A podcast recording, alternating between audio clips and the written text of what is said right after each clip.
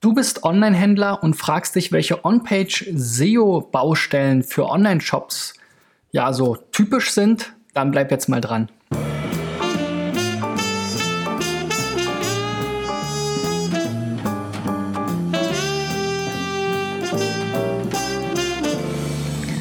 So, Freunde, das ist die 303. Folge, glaube ich, von SEO Driven.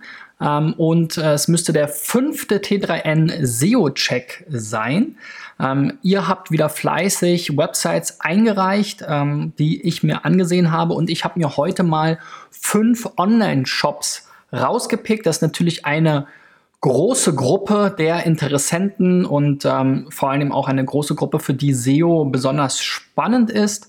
Ähm, und deswegen wollte ich eben dieses Thema On-Page-SEO und typische On-Page-Fehler für Online-Shops hier nochmal besonders thematisieren. Ähm, ja, wenn du das erstmal einschaltest, mein Name ist Christian B. Schmidt von der SEO-Agentur Digital Effects aus Berlin und ich optimiere seit 20 Jahren, also seit 1998 Websites. Und ähm, ja, hier in unserer Agentur ähm, haben wir natürlich auch schon den einen oder anderen Shop gesehen und ähm, ja, wir stolpern da häufig über ähnliche Probleme und auch hier bei meinen SEO-Checks für SEO-Driven oder eben den T3N SEO-Check ähm, kommen mir immer wieder äh, die gleichen Themen so über oder laufen mir wieder die gleichen Themen über den Weg. Ich will das heute mal anhand von fünf Beispielen zeigen, so wie ich das ähm, immer mache in meiner Sendung. Ähm, die könnt ihr auch täglich bei YouTube, Facebook und als Podcast verfolgen oder eben dann einmal die Woche bei t3n.de zusammen mit meinem Gastbeitrag zu dem Schwerpunktthema wie heute eben On-Page SEO für Online-Shops. Ja, warum ist On-Page SEO für Online-Shops besonders spannend? Ähm, das liegt natürlich daran, dass die meisten Online-Shops ein relativ großes Sortiment haben, eine E-Commerce-Software, die sie zum Teil vielleicht beeinflussen können, zum anderen Teil vielleicht auch nicht so gut. Und ähm, diese Kombination aus einer Datenbank mit relativ vielen Produkten und also sozusagen einer dynamischen ähm, Software, die aus diesen Produkten dann verschiedenste Seiten und URLs generiert, das führt halt häufig, noch häufiger als bei Blogs und WordPress vielleicht, ähm, zu so typischen Problemen. Und man muss auch sagen, dass die meisten Shop-Systeme heute immer noch nicht so super SEO ready sind, wie ich immer so schön sage. Natürlich hat sich in der Vergangenheit da vieles verbessert, aber ich sehe auch heute immer noch Shop-Systeme, wo man ähm, grässliche URLs hat mit 35 Get-Parametern und irgendwelchen Session-IDs in der URL. Also das gibt es immer noch und ja, deswegen wird uns das Thema wahrscheinlich auch noch lange begleiten. Und Online-Shops sind natürlich deswegen besonders an SEO interessiert, weil ähm, der die Margen bei den Produkten oftmals nicht so groß sind, gerade wenn man klassischer Händler ist und keine Eigenmarken hat und eben die Marktplätze natürlich eine gute Alternative sind, aber eben eine große Abhängigkeit und da auch die Kosten für die Provision immer weiter steigen. Deswegen ist natürlich neben AdWords, was auch immer teurer wird und ähm, entsprechend schwer ist für viele Shops zu optimieren, wenn man jetzt mal Google Shopping außen vor lässt, ähm, eben SEO immer noch ein Channel oder eine Maßnahme der Wahl, weil man dort eben nicht diese variablen Kosten in diesem äh, Sinne hat für jeden Klick, für jeden Sale eben mit steigende, mitwachsende Kosten, sondern tendenziell es eben schaffen kann, mit einem Fixkosteninvestment dann eben so eine Upside zu generieren, wenn man da mal an der richtigen Stelle ist und eben organischen Traffic bekommt. So viel zur Vorrede warum das Ganze vielleicht Sinn macht und warum man sich das angucken sollte. Ähm, ich habe auch schon mal über äh, Backlinks für Shops gesprochen. Ähm, das werde ich euch vielleicht dann oder generell meine Playliste zu Shop SEO bei YouTube nochmal ähm, auf dem Endscreen im Abspann verlinken. Ähm, und äh, ja, für alle anderen, die können natürlich auch gerne auf den YouTube-Channel gehen oder auch bei den anderen Channels findet ihr das in irgendeiner Weise.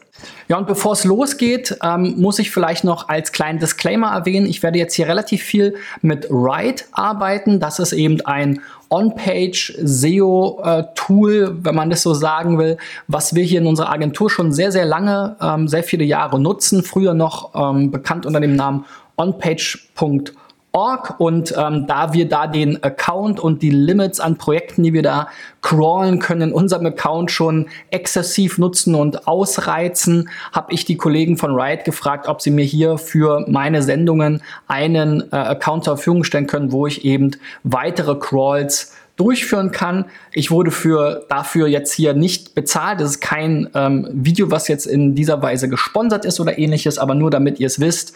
Ähm, ich habe hier für diese Form der Tests und SEO-Checks eben von Ride einen Account ähm, kostenlos zur Verfügung gestellt bekommen damit ich eben nicht noch mehr Geld in diese Sache stecken muss, wo ich ja sowieso schon super viel Zeit und Geld ähm, letzten Endes auch investiere. Also das als kurzer äh, als kurzer Disclaimer. Es gibt natürlich auch noch Alternativen. Ähm, wer jetzt nicht so eine, Kost, äh, so eine kostenpflichtige Software nutzen will, der ähm, oder wo man jeden Monat zahlen muss, der kann natürlich auch zum Beispiel eigene Crawls machen ähm, mit dem Screaming Frog, auch eine sehr beliebte Variante in der SEO-Szene. Da muss man halt noch ein bisschen besser Bescheid wissen, was, was man da tut und kriegt jetzt nicht so viele Anleitungen, aber man kann sich dann natürlich auch viele Sachen in Excel laden oder in Google Spreadsheets und dann auch die heißesten Auswertungen machen. Also das vielleicht noch als Alternative und es gibt natürlich noch zig andere Tools. Ich zeige ja hier regelmäßig alle möglichen Tools, ob das nun Sistrix ist, SEMrush ähm, oder eben Ride. Ähm, das sind so die, mit denen wir am häufigsten arbeiten für ganz, ganz große Website-Crawls, wo man dann auch ein bisschen mehr in die Tiefe äh, ein Verständnis haben muss, was man da tut und wie man das konfiguriert. Nutzen wir dann noch Audisto. Also wie gesagt, jetzt hier für die für diese Gruppe von Websites glaube ich aber, dass Write tatsächlich mit das beste Tool ist ähm, und würde es auch ganz unabhängig davon empfehlen. Ähm, wenn ihr es mal testen wollt, findet ihr einen Link unten in der Beschreibung und dann könnt ihr da mal reinschauen. So, jetzt geht es aber wirklich los. Also steigen wir mal ein. Und das erste Beispiel ist A1. Ich wollte 1a lesen, aber A1 Zaun Discount so ein bisschen wie Autobahn 1 vielleicht. Ja, die meisten ähm, so Shops kenne ich immer nur mit 1a, aber ist auch mal was Nettes. A1 Zaun Discount, der Stahlgitter Zaunprofi. Die Seite wurde eben auch über t3n.de ähm, eingereicht und wir haben hier Zäune, Tore, Pfosten, Gambionen. Was ist das denn? Kenne ich gar nicht. Sichtschutz, Absperr, Technik und Zaunzubehör. Das ist alles schon ganz nett benannt. Ähm, dann gibt es eben, ja, das sind wahrscheinlich sogar dann eigene Produkte oder was ist das? Auf jeden Fall gibt es dann noch parallel einen Online-Shop. Man kann hier noch Zäune planen, Service und so weiter. Ich würde halt so dieses ganze Kontakt über uns, Service, das nimmt sehr viel Platz weg. Das kann man alles entweder unter einen Punkt tun oder nach unten schieben. Ich würde mehr, ähm, ähm, ja, mehr Augenmerk in der Hauptnavigation wirklich auf diese Hauptproduktgruppen tun. Die würden hier genauso gut hinpassen und ähm, ja, das Ganze vielleicht auch direkt mit dem Shop zusammenlegen. Gut, ein bisschen SEO-Text gibt's hier unten auch, sogar eine ganze Menge. Ansonsten eigentlich ein relativ ja, üblicher Shop. Ähm, recht moderner Eindruck. Und äh, ja, so als SEO hat man immer so ein paar Sachen, die man so sieht, die man vielleicht anders machen würde. Aber wir schauen mal hier jetzt quasi in diese ganz, ganz objektiven Sachen rein. Ähm, ich habe hier eben den Crawl mit Write gestartet für a1soundiscount.de. Wir sehen jetzt hier schon im Dashboard direkt, ähm, der On-Page-Score 41% ist jetzt nicht so dolle, ähm, vor allem strukturelle Probleme und inhaltliche Optimierung werden hier vorgeschlagen. Gibt auch ein paar technische Probleme. Und ich habe mir jetzt hier mal ein, zwei Sachen rausgepickt, je Seite, weil sich viele Sachen natürlich auch wiederholen und ich jetzt hier nicht wieder anderthalb Stunden darüber referieren will. Also ähm, wir können jetzt nicht alle Probleme der jeweiligen Shops uns anschauen, aber in diesem Fall würde ich auf jeden Fall mal auf diese temporären Weiterleitungen ähm, eingehen, weil da haben wir sehr, sehr viele. Das wird auch als kritisches Problem mit einer hohen Priorität angesehen hier von der Software. Man bekommt dann hier auch so ein bisschen eine Be Beschreibung, warum das schlecht ist. Ähm, ja, in der Regel machen halt 301 Weiterleitungen Sinn. Ich habe darüber auch ähm, gesprochen. Diese Woche schon über 301 und 302 passenderweise eben in der 301. und 302. Folge von SEO Driven. Also da könnt ihr natürlich auch noch mal ein bisschen ähm, nachschauen, wenn ihr wollt, ähm, zu weiteren Details zu dem Thema. Aber letzten Endes kann man dann jetzt hier auf betroffene URLs klicken und landet dann auf äh, dieser Seite. Ja, liebe Anna, mit der habe ich vorhin gesprochen. Ähm, die klicken wir jetzt hier aber mal weg äh, und sieht dann eben hier quasi die Liste der Seiten, die jetzt per 302 entsprechend weiterleiten. Also wenn jetzt hier die URL Checkout aufgerufen wird, die halt entweder on, äh, intern verlinkt ist oder eben in der Sitemap genannt, aber wahrscheinlich hier in diesem Fall intern verlinkt, kann man sich hier über den Inspektor auch anschauen. Das spielt jetzt aber gar nicht so eine große Rolle. Also letzten Endes der, der Crawler findet diese URL äh, shop.a1sounddiscount.de slash checkout und wird dann eben ähm, hier ähm, temporär weitergeleitet auf die äh, auf diese One-Page. Und ähm, ja, das kommt mir sogar bekannt vor. Habe ich den, habe ich das Beispiel vielleicht auch in meiner 302 Weiterleitungsfolge gehabt? Kann sogar sein. Wenn nicht, ist es vielleicht das gleiche Shop-System gewesen, denn ähm, ja, hier letzten Endes findet hier eine temporäre Weiterleitung statt auf so eine One-Page-Variante von der vom Checkout. Da, wenn ihr euch mit Conversion Rate Optimierung ähm, beschäftigt, kann es natürlich sein, dass das jetzt eine temporäre Weiterleitung aus so einer A/B-Tests-Szenario äh, ist. Ähm, aber es kann auch sein, dass es halt einfach äh, generell eingestellt ist und dann eben weitergeleitet wird. Prinzipiell ist der Checkout natürlich für Bots sowieso nicht so spannend. Ähm, oft ist es eben auch so bei den äh, Accounts oder Logins.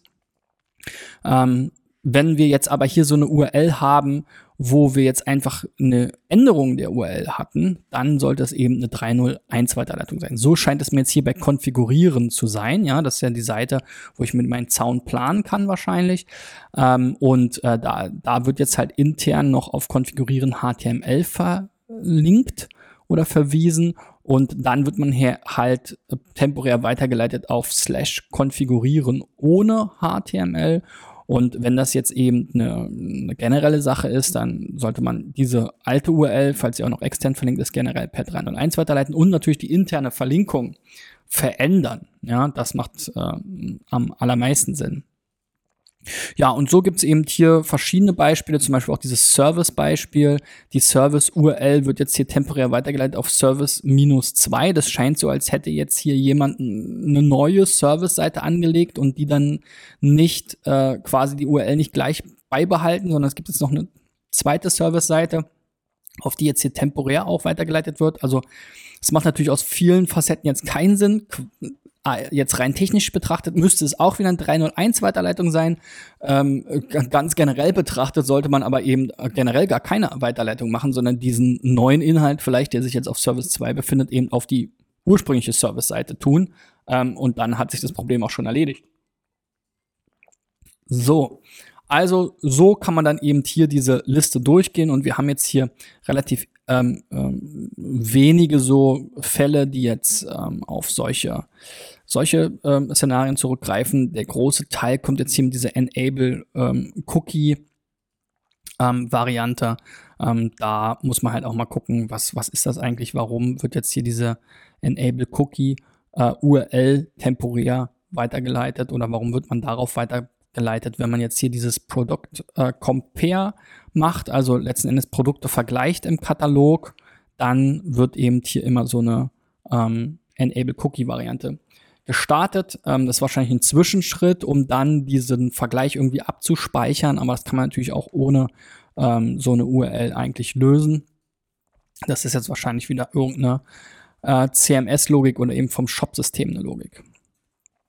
So, dann habe ich noch mal, meine Güte, das habe ich jetzt hier schon dreimal weggeklickt, auch vorher schon vor der Sendung. Also dieses Intercom-Interface nervt ein bisschen.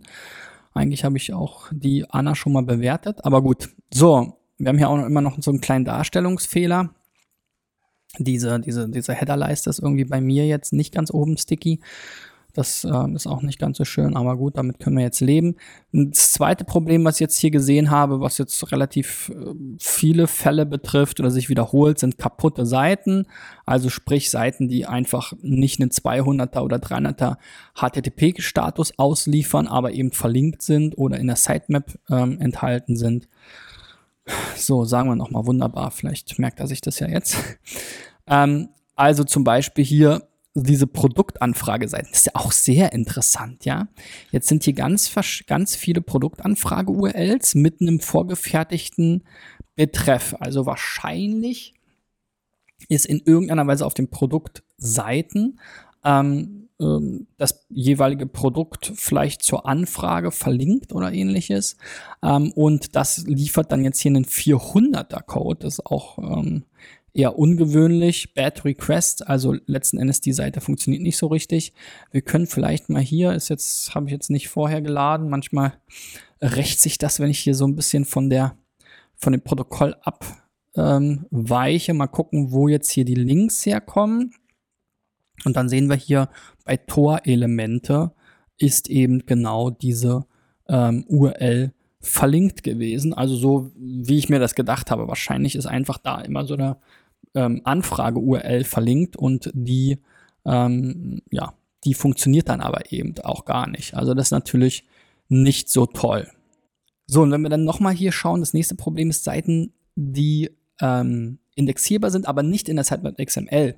Also, das heißt, ähm, ich will ja Google letzten Endes alle meine URLs, die ich im Index sehen will, in der Sitemap XML nochmal strukturiert zur Verfügung stellen. Quasi mein, so eine Art Empfehlung meinerseits ähm, bitte Google, nimm die Seiten alle mit auf. Der Vorteil ist auch dann, dass ich dann in der Search-Konsole eben auch sehr schön sehen kann, wie da meine Indexabdeckung ist der Seiten, die ich eingereicht habe, quasi über die XML Sitemap. Und in diesem Fall gibt es jetzt aber eben noch 378 Fälle von ähm, Seiten, die grundsätzlich indexierbar sind, aber eben nicht in der XML Sitemap XML wiedergefunden werden können. So, und das sind eben hier ganz viele so Unterkategorien, scheint mir das zu sein. Also zum Beispiel Zubehör, Zubehör, Zubehör, also so diese ganze Zubehörkategorie vielleicht sogar fehlt hier, wobei hier haben wir jetzt nochmal Torsysteme, ähm, ja, Torsysteme und dann einflügelige Tore.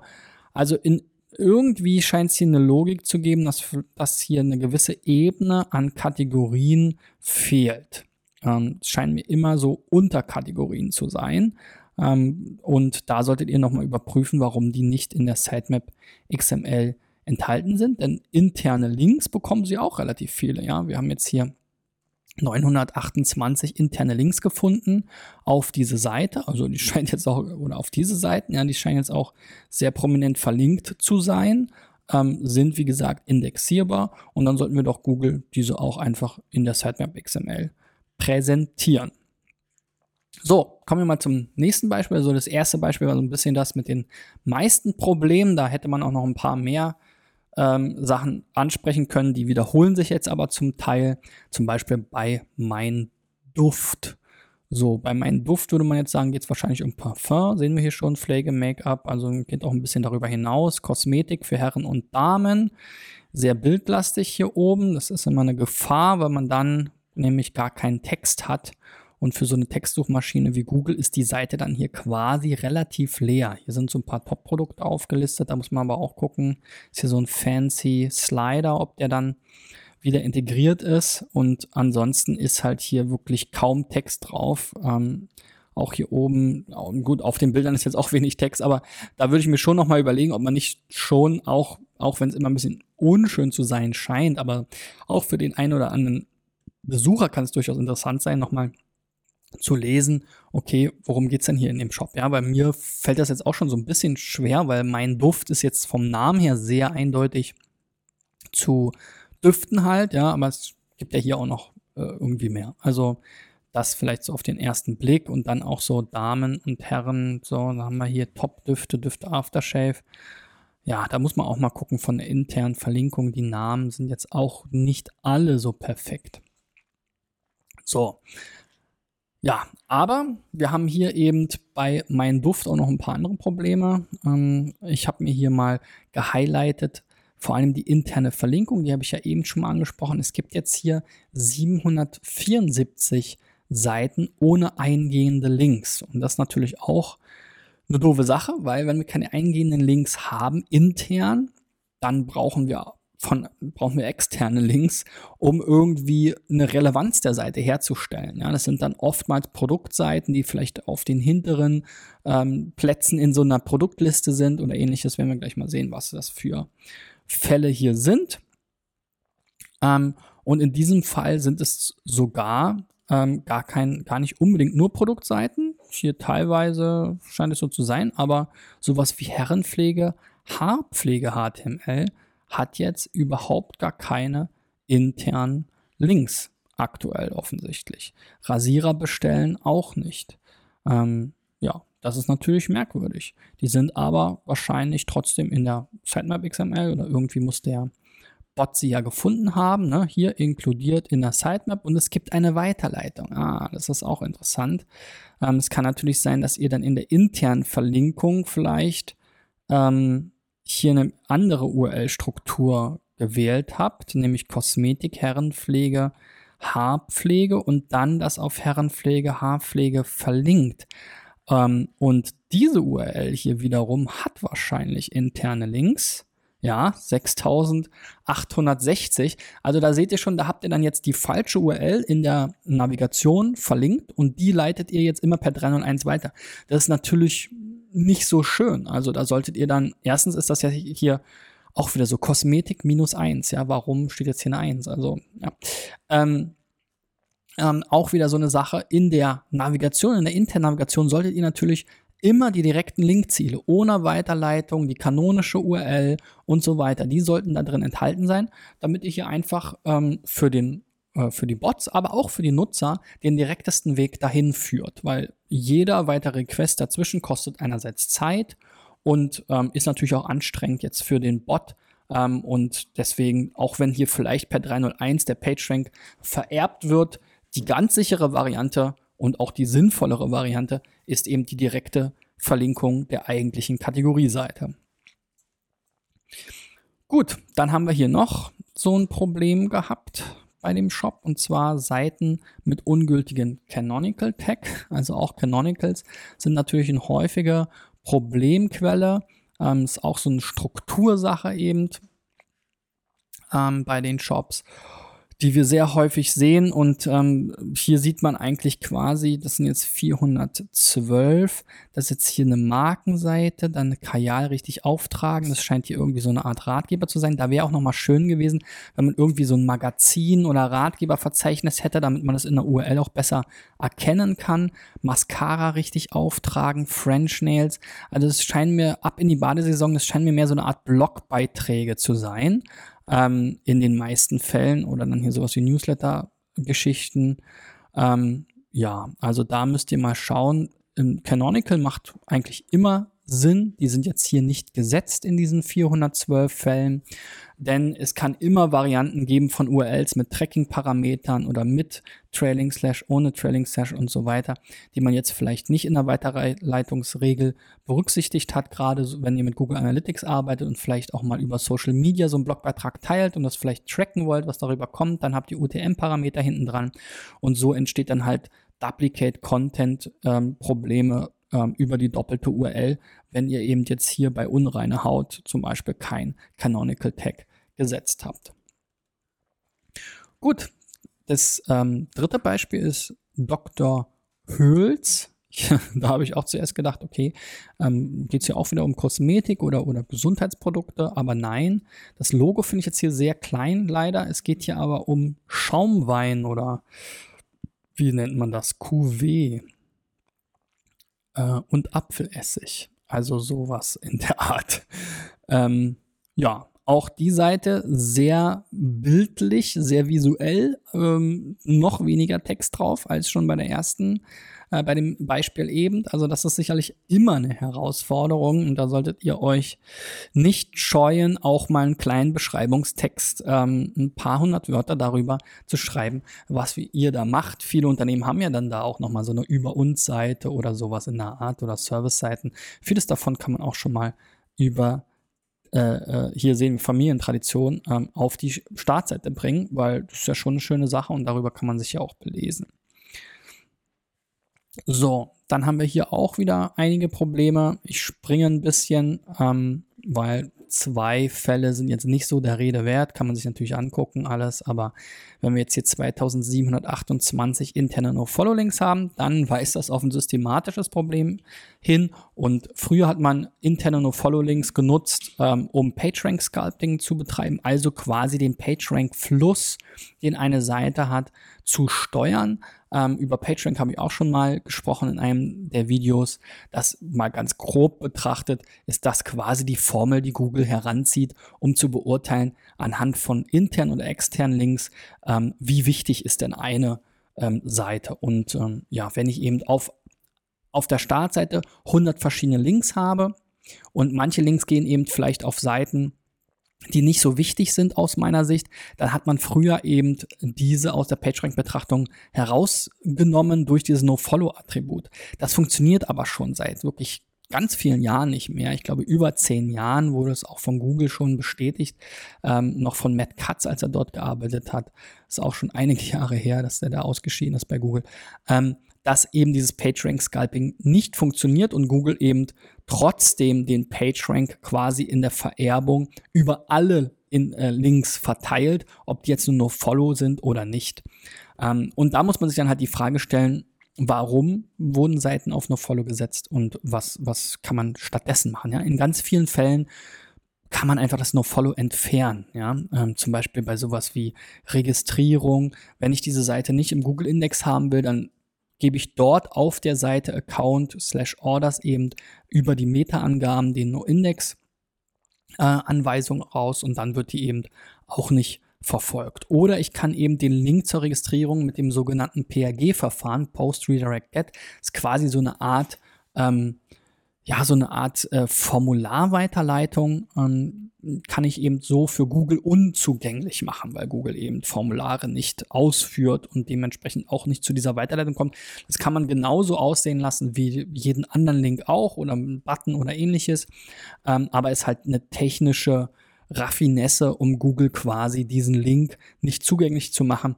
Für den Nutzer macht das gar keinen Unterschied ja, genauso hier eben mit Account, das sind immer so die, die typischen Sachen, aber dann gibt es hier eben zum Beispiel Familientradition auf der Subdomain Pomp. Also ich weiß nicht, ob es die Seite Familientradition jetzt vielleicht mehrfach gibt, aber an sich der Inhalt zur Familie, Familientradition ist ja super spannend. Da habt ihr jetzt auch keinen Titel gesetzt, aber das finde ich schon komisch. Generell auch hier Pomp, so ein Unterverzeichnis. Wir haben hier noch Bio-S, ähm, das ist wahrscheinlich das Bio-Essig. Also ihr habt da zwei verschiedene Marken und da habt ihr dann diese Unter, ähm, äh, diese Subdomains. Davon würde ich, glaube ich, tendenziell auch eher Abstand nehmen, sondern tendenziell eher äh, Verzeichnisse, Unterverzeichnisse wählen.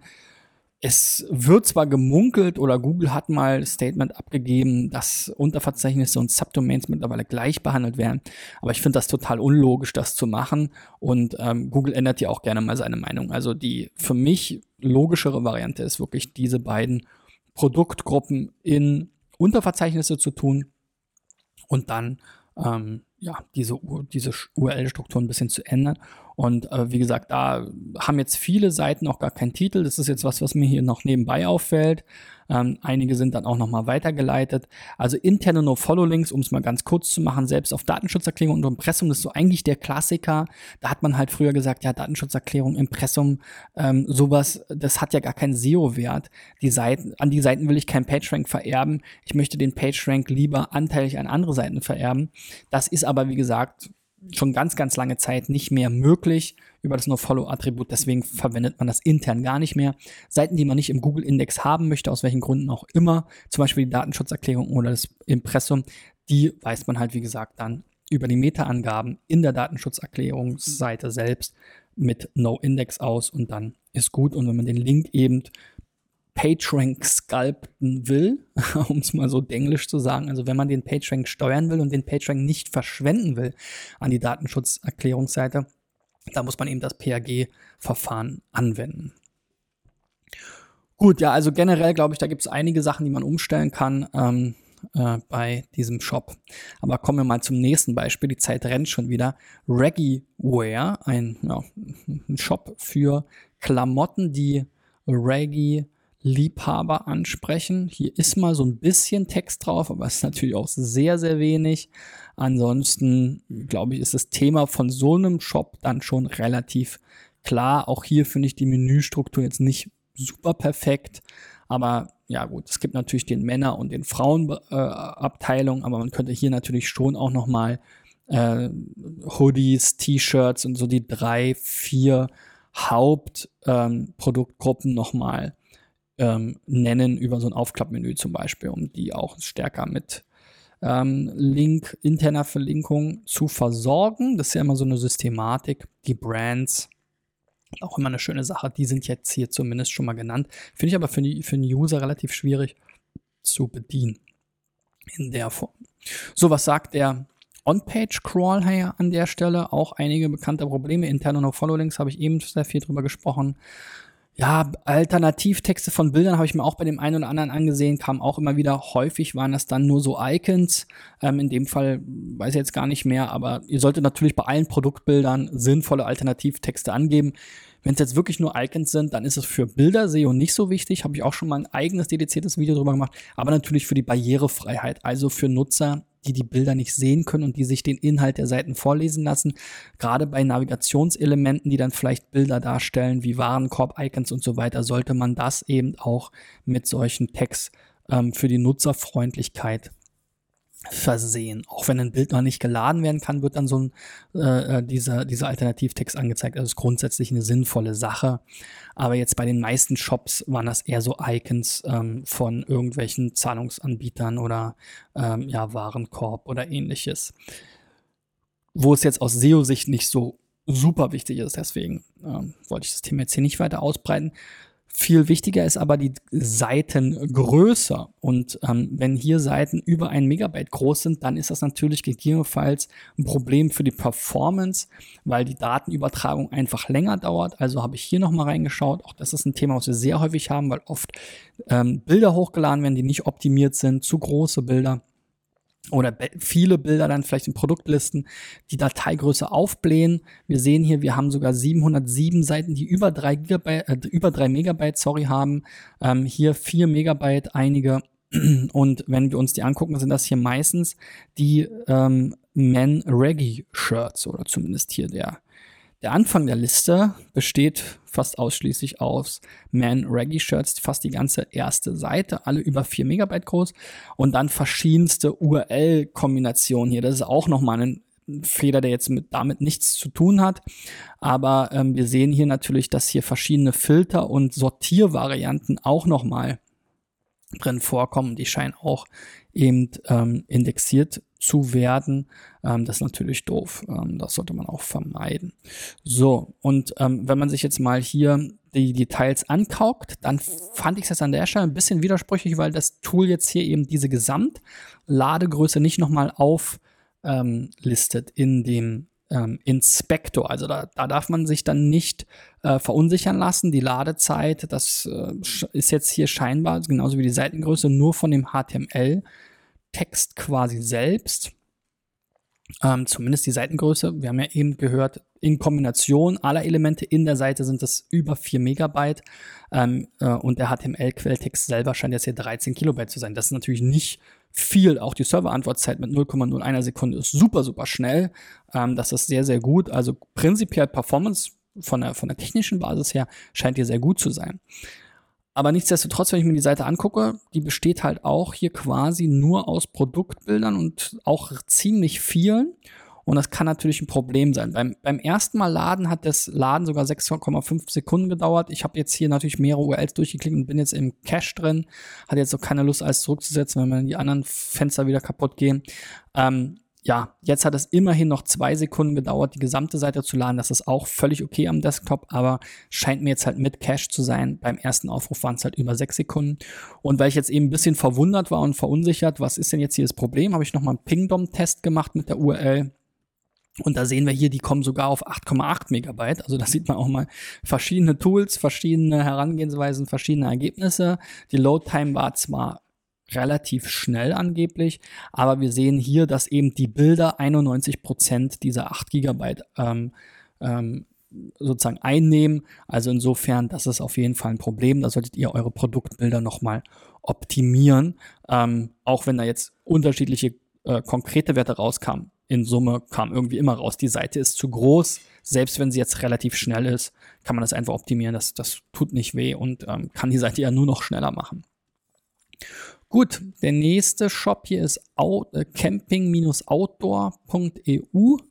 Ähm, ja, da kann man sich auch schon gut vorstellen, worum es geht. Ähm, Design ist immer so eine Geschmackssache. Das ist jetzt mal ein Shop mit viel mehr Text. Das ähm, finde ich immer begrüßenswert, auch wenn der Text jetzt hier nicht ganz so ansprechend ist. Also da hätte man natürlich hierzu Markenqualität, Kundenservice, Lieferung und Preise auch nochmal irgendwie das Ganze visualisieren können. Ihr habt euch jetzt hier für diese Zertifikatsbild ähm, entschieden an der Stelle, aber ich glaube, den Platz könnte man auch super nutzen, um hier zu diesen vier Sachen vielleicht vier Bilder noch hinzuzufügen, die das Ganze nochmal ein bisschen auflockern. Ansonsten klassisch Camping- und Outdoor-Produkte. Auch bei euch, ja, gibt es hier nochmal so eine vertikale Navigation.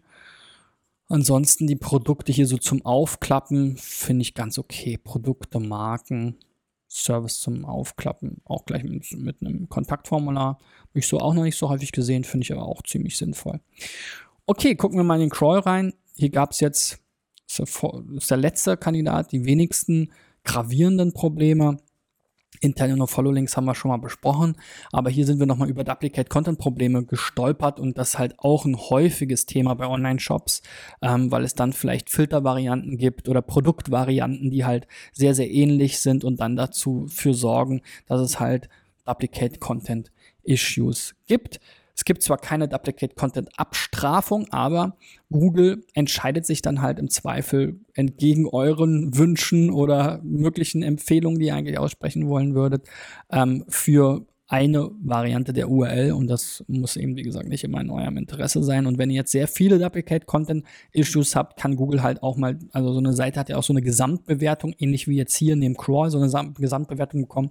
Wenn, wenn ihr halt viele solche Probleme habt, dann kann es halt auch sein, dass Google eure Seite halt generell nicht so gut findet und ähm, weil das kostet Google natürlich alles irgendwie Crawl-Zeit und Zeit ist letzten Endes Geld, weil es ähm, Energie verbraucht. Und das sind, glaube ich, so die Hauptkosten an der Stelle für Google. Gut. Ähm, wir haben hier ganz viele verschiedene Seiten. Hier ist auch nochmal aufgefallen, eben so, dass ihr das ja auch in ganz vielen verschiedenen Sprachen ähm, anbietet. Ich habe mir jetzt hier mal eine deutschsprachige URL rausgepickt, hier diese Hygieneartikel. Ähm, und habe da mal geguckt, was sind denn jetzt hier die Duplicate Content Seiten und da kamen dann so ein paar im gleichen Verzeichnis Wassersport, aber doch sehr unterschiedliche URLs. Outdoor Equipment, klar, hier wurde auch nochmal über Reinigung gesprochen, aber so ein richtiges Muster konnte ich jetzt hier nicht erkennen. Also habe ich die einzelnen Seiten auch nochmal aufgerufen und ja, da bin ich aus allen Wolken gefallen, weil die sind einfach leer. Ja, also hier gibt es quasi Kategorieseiten, die auch in der Navigation verlinkt sind, wo einfach nichts drin sind. Und das nicht nur einmal, sondern halt wirklich zigmal. Also da solltet ihr auf jeden Fall gucken, Kategorien, die halt keine Produkte beinhalten, einfach rausnehmen. Ne? Da kann es auch eine automatische Logik geben.